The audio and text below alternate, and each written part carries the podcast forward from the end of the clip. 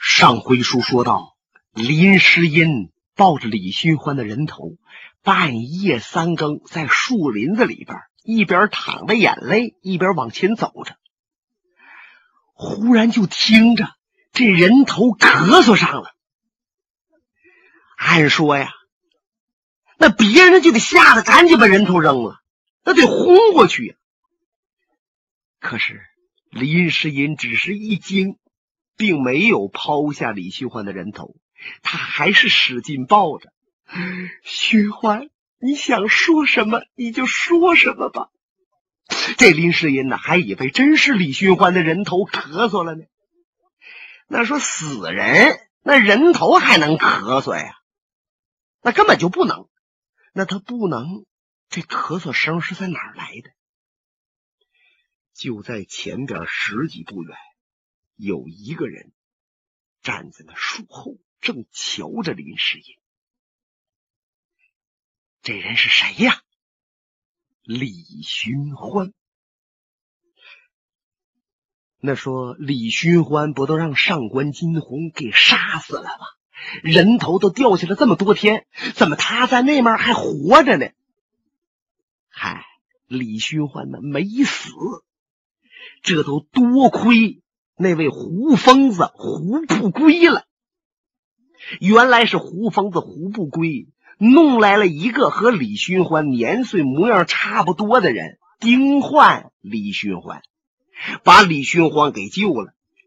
李寻欢当时还埋怨他，说：“你弄了个人盯我，可是那个人要是被上官金鸿、龙啸云他们杀了，多冤呢！” 我说李探花，你这人心眼太好使了，你就不了解我，我这心眼啊比你那还好使呢。我已经把这小子查明白了，这小子挖个绝户坟，踹寡妇门，打瞎揍病人，大道边小道沿打闷棍，套白狼，什么缺德事他干什么？我才把他拿来点住哑穴，让他什么也说不出来，塞到这个床底下。他给你当替死鬼呀？这是他这辈子做的最光彩的事儿。好了，就这么定了吧。说李寻欢没死，多亏胡疯子，要不胡疯子让贺建芳给杀了，李寻欢梅二先生怎么那么难过呀？那说李寻欢既然没死，怎么这么长时间他没露头啊？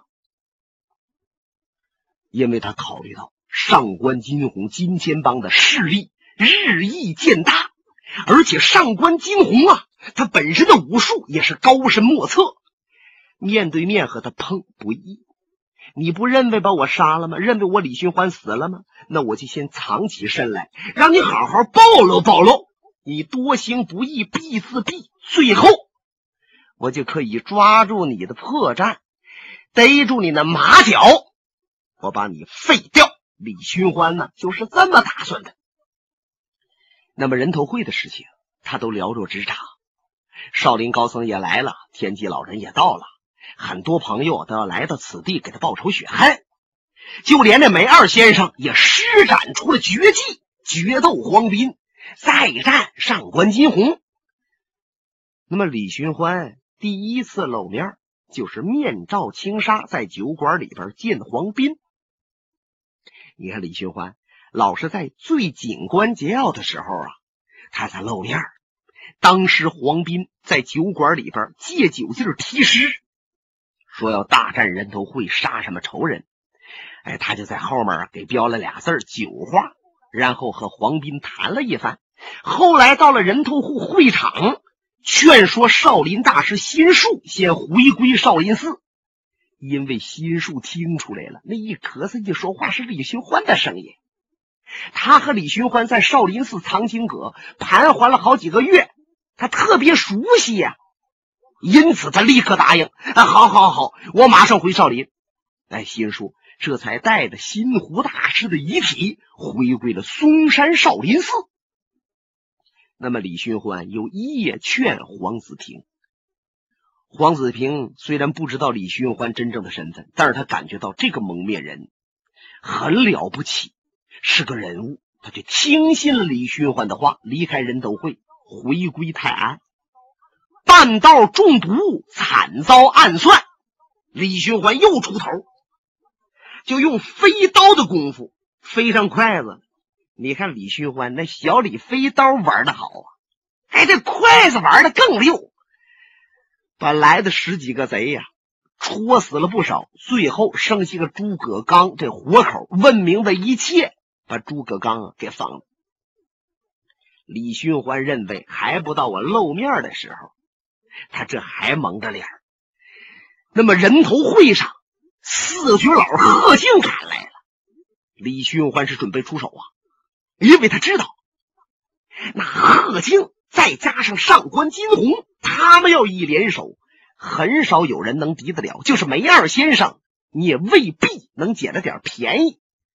可是，一看那黄斌急眼了，要跟上官过招，李寻欢这才闪在一旁冷眼观看。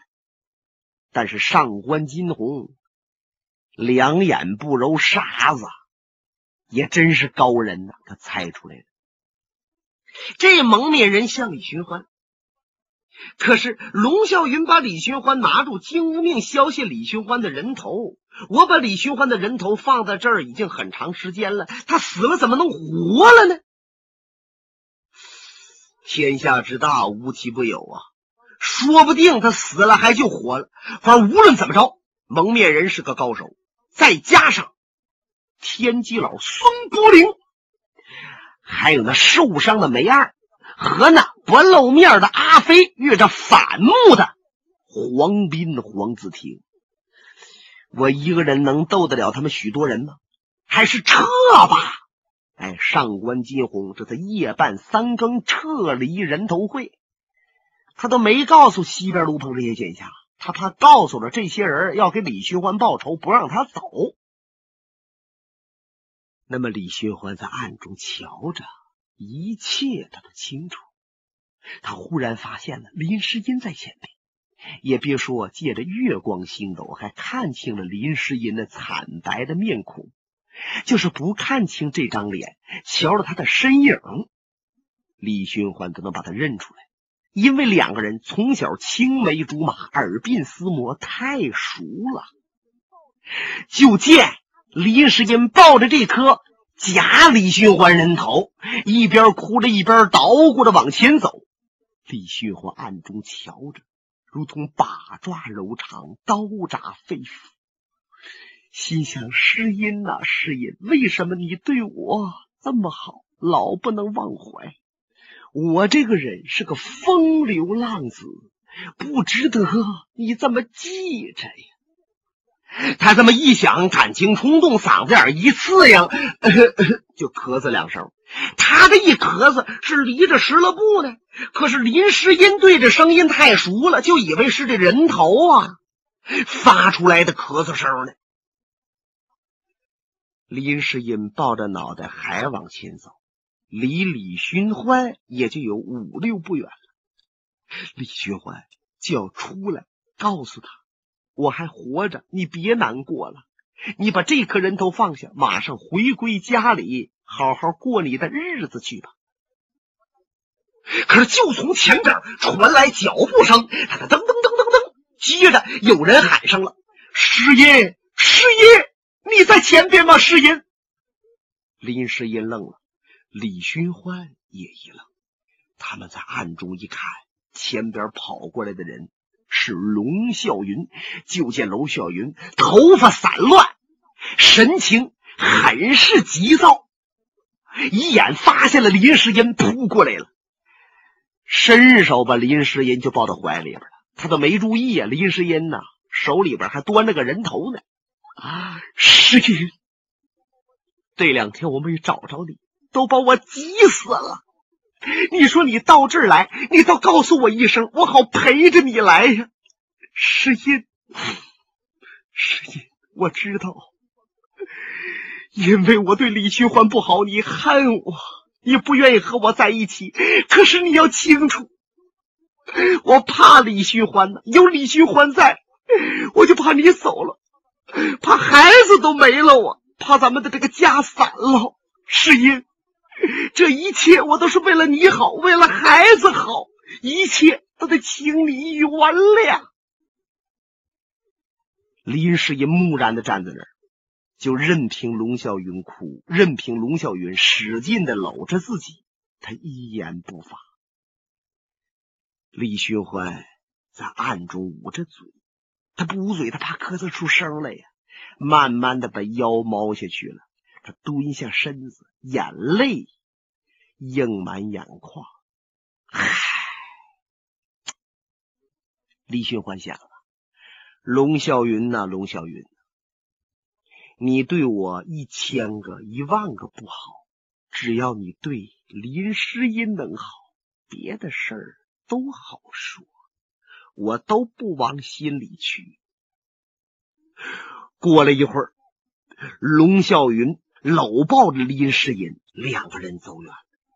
李寻欢这才站起身来，往人头会那方向瞧了一瞧，心想：上官金鸿。现在跑到哪儿去了？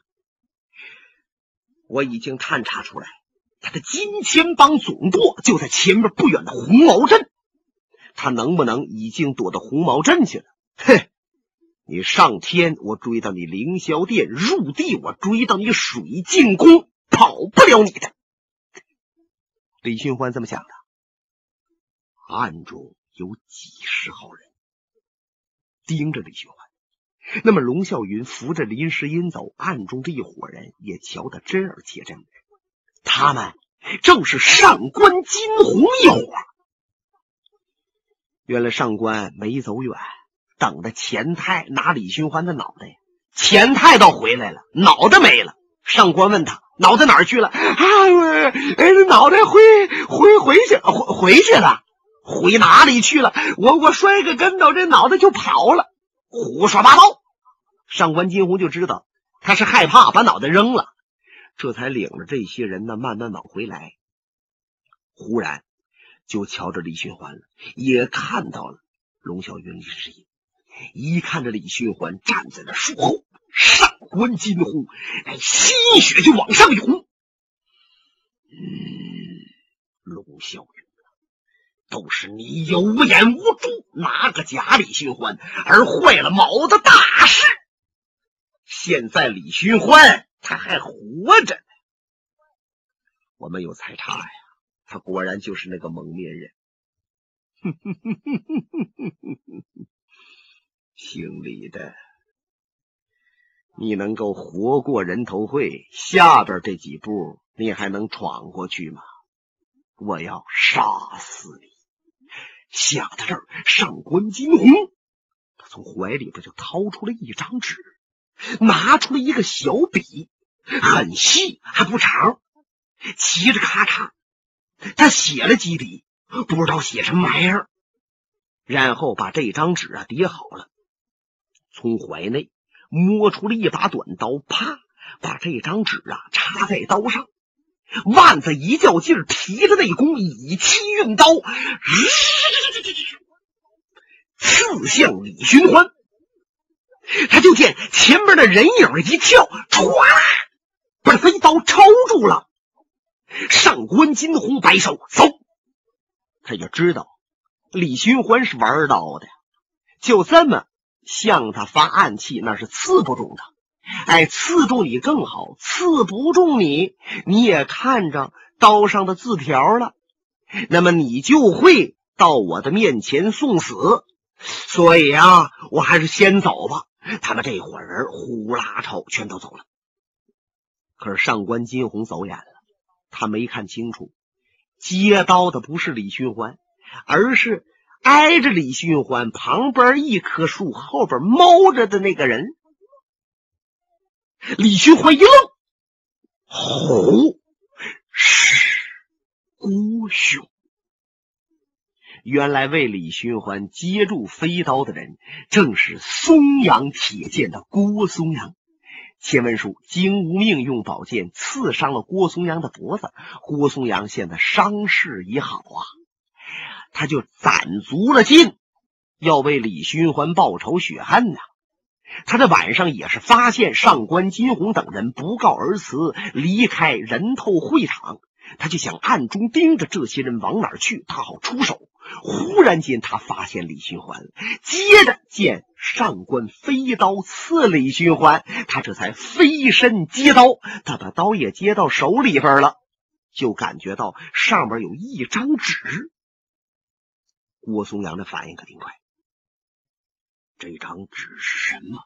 上面写着什么吗？那么上官金鸿是不是害怕李寻欢他的朋友们？这样一来，他要约斗李寻欢。来个单打独斗，嘿嘿，我的兄弟没死，你还想把他杀死？做梦了吧！郭松阳也没看刀上那条，一抹子放到怀里边去了，然后把刀当啷往旁边一扔，扑身过来把李寻欢抱住。贤弟，大哥，贤弟呀！我就想，像你这样的好人不应该死，老天爷有眼。你果然活着。人生求知己，何必金玉钱？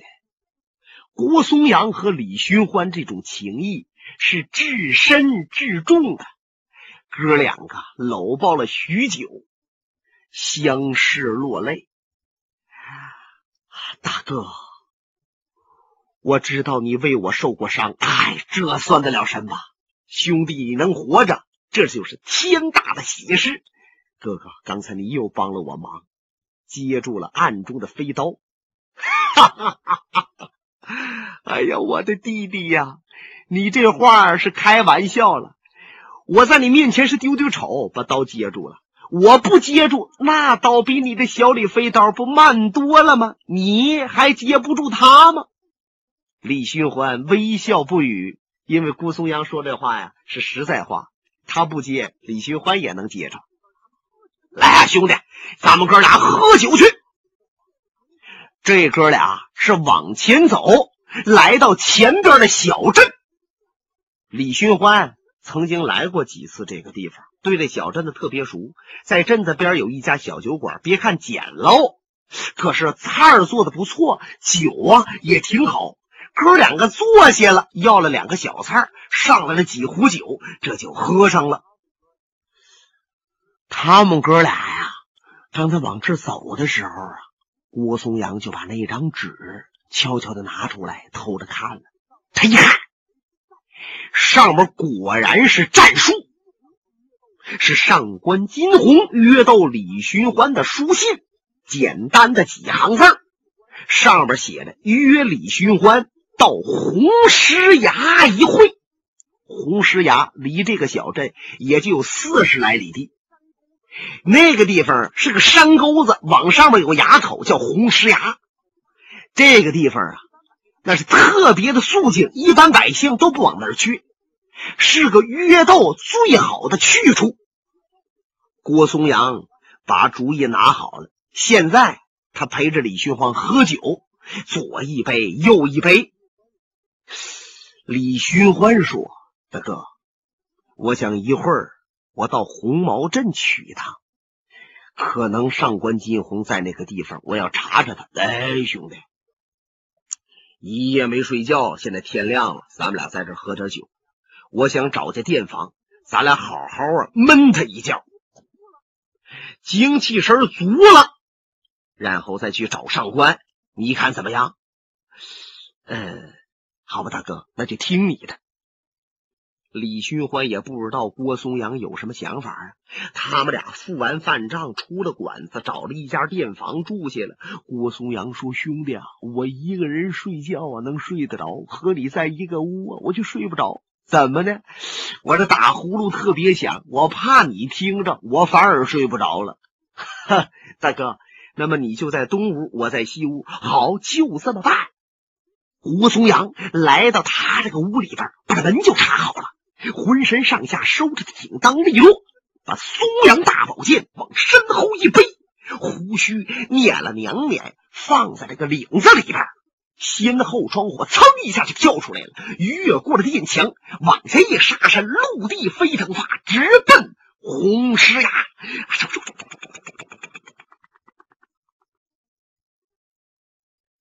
一阵几奔，几十里地出来，再看红石崖已到。前边树木狼林，旁边一座高崖。他仰脸往上看了一看，嗯，好，我就在此处等着那上官。既然上官约我兄弟，他肯定会来的。郭松阳就站在这个崖底下，一动不动的等着他呢。约过了有半个时辰，从前边呢传来脚步声。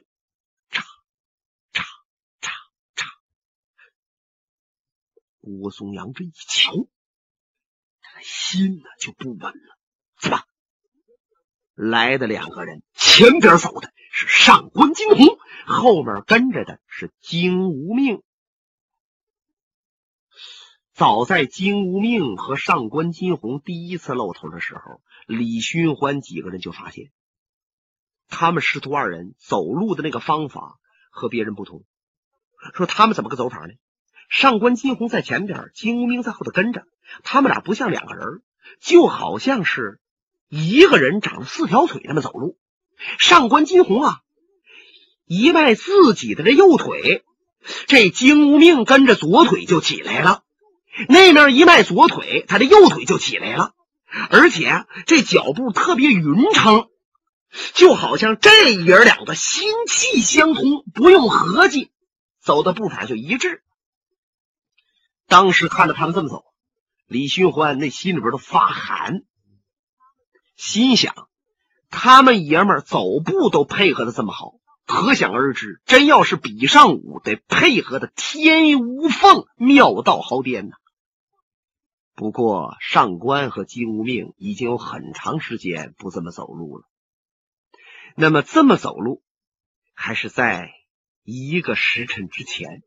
原来上官金鸿觉察到金无命的功夫不但没减，反而比原来更高了。哦，原来金无命不单是左手剑厉害呀，他的右手剑更是出神入化。发现了这一点，金无命和他说：“师傅，你要约李寻欢，我陪您去。”他点头同意了。就这样，上官金鸿在前面走，他在后面跟着，两个人奔着红石崖而来。嗯，离着还有五六十个远，他就瞧着郭松阳站在那里，贺阳阳身躯八尺开外，披着古铜色英雄氅，背后背着松阳铁剑。哦，李寻欢也约来了帮手。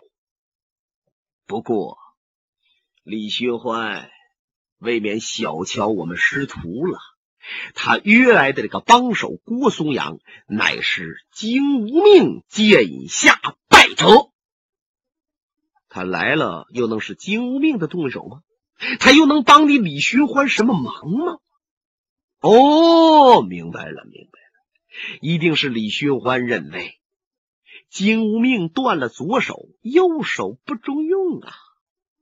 那么他请来郭松阳对付金无命，游刃有余。嘿嘿，我们都算差了。金无命要胜过杨。上官金鸿是一边琢磨着，他一边往前走。他认为，只要他来到郭松阳的前边，李寻欢就会在暗中出来。可是往左右一看。四下静悄悄，没有动静。郭剑客，李寻欢不在，你为何来此？怎么，你不相信我郭松阳能杀掉你们师徒吗？哼哼哼哼！上官金鸿不知可否的笑了一笑，身子往旁边一闪，看了看他徒弟金无命。既然郭剑客有这个雅兴，好，我成全你。我让你和断臂的金无命动手。你要如果能杀了他，我不为他复仇；你要杀不了他，死在当场，不要怨恨。不，我郭松阳不想先杀断背的。只要这小子别再跟我找麻烦，我就不理他。我要和你动手。可是他正说着，金无名右手剑唰啦就出来了，他的剑也拽出来了。郭松阳也就明白了，哎呦，这小子右手剑好厉害！本节目由哈尔滨大地评书艺术研究所研究录制。刚才播送的是长篇评书《多情剑客无情剑》，